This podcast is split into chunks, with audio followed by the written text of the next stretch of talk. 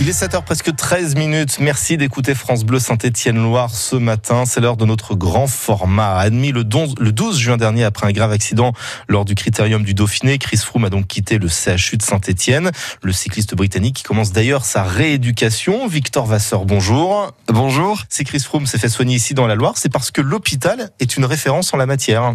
Oui, l'un de ses chirurgiens stéphanois, le professeur Rémi Philippot, a l'habitude d'opérer de grands sportifs.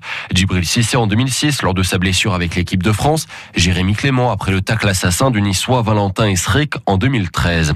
La semaine dernière, Rémi Philippot a soigné le coureur britannique Chris Froome polytraumatisé après avoir percuté un mur à plus de 60 km heure, opéré de la hanche, du fémur, du thorax et du coude. Mais aujourd'hui, Chris Froome va mieux, précise Rémi Philippot. Son état évolue très favorablement. Euh, comme tous les sportifs de haut niveau, ils ont des capacités de récupération qui sont hors normes. Alors, c'est vrai que c'est toujours gratifiant de pouvoir bénéficier de la confiance de sportifs de haut niveau comme ça, connus internationalement. Mais il est vrai aussi que l'équipe de, Saint-Etienne a quand même un, lourd passé hein, dans la tradition de la prise en charge des sportifs de haut niveau.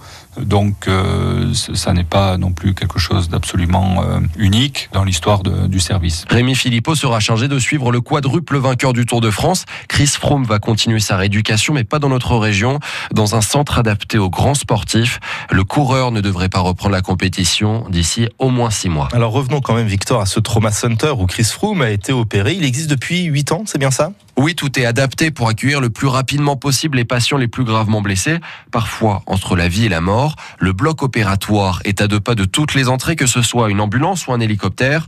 Le docteur Jean-Yves Bien est anesthésiste responsable du trauma center. Dans cet hôpital, point de vue géographique, il est extrêmement bien placé. Il est à côté du scanner, et il est à côté du bloc opératoire, ce qui permet des très peu de transferts, très peu de mobilisation, pas beaucoup de déplacements, ce qui nous fait gagner euh, du temps dans les situations extrêmes. Oui, parce que ces quelques secondes de gagner sont parfois décisives pour soigner un patient, ajoute le professeur Rémi Philippot. il y a certains patients dans des situations d'extrême urgence qui n'ont même pas le temps de passer par euh, euh, la réalisation d'examens tellement le pronostic vital se dégrade rapidement, qui nécessitent une chirurgie en urgence absolue. Ce sont des patients pour lesquels ces secondes peuvent tout changer, en effet. 350 patients sont accueillis chaque année au Trauma Center de Saint-Etienne. Merci beaucoup Victor Vasseur. On retrouve votre grand format sur notre site internet francebleu.fr.